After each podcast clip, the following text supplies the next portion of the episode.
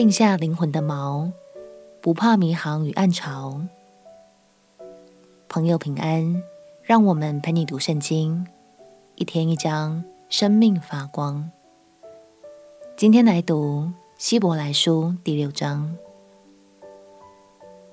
之前我们说过，在希伯来书的时代里，有很多基督徒想要走回头路，离开信仰，这是因为当时的罗马皇帝尼禄处处逼迫基督徒，弟兄姐妹们不是被关押入狱，就是生活不得安宁。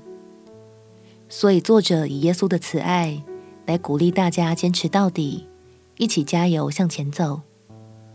让我们起来读希伯来书第六章。希伯来书第六章，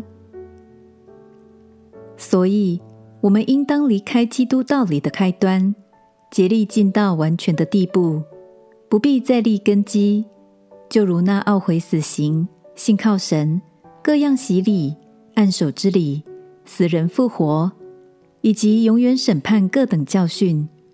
神若许我们，我们必如此行。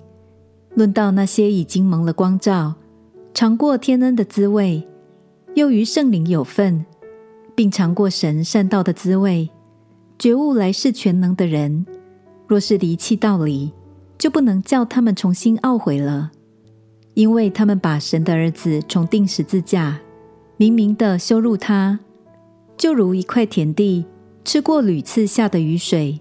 生长菜蔬，合乎耕种的人用，就从神得福；若长荆棘和蒺藜，必被废弃，尽于咒诅，结局就是焚烧。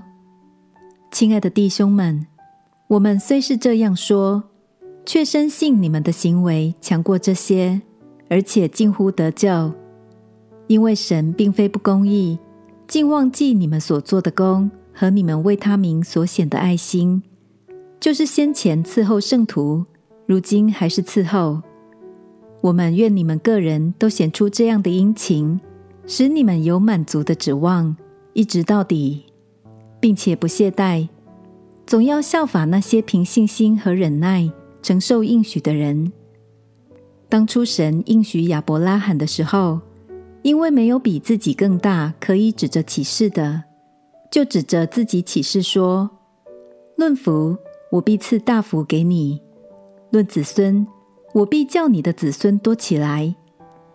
这样，亚伯拉罕既恒久忍耐，就得了所应许的。人都是指着比自己大的启示，并且以启示为实据，了结各样的争论。照样，神愿意为那承受应许的人，格外显明他的旨意是不更改的，就启示为证。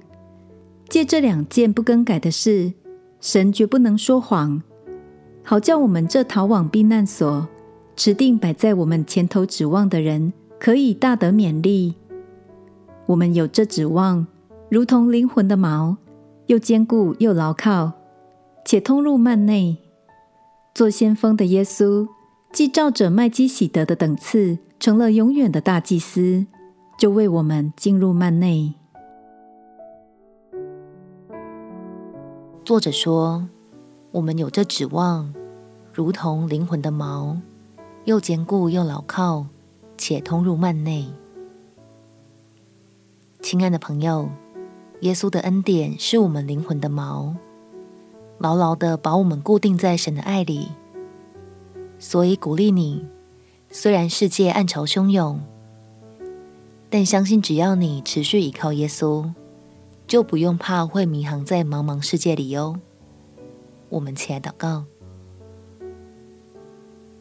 亲爱的主耶稣，求你以恩典坚固我，使我能永远在你的爱里。祷告奉耶稣基督圣名祈求，阿门。祝福你在神的话语中，一天比一天更蒙福。陪你读圣经，我们明天见。耶稣爱你，我也爱你。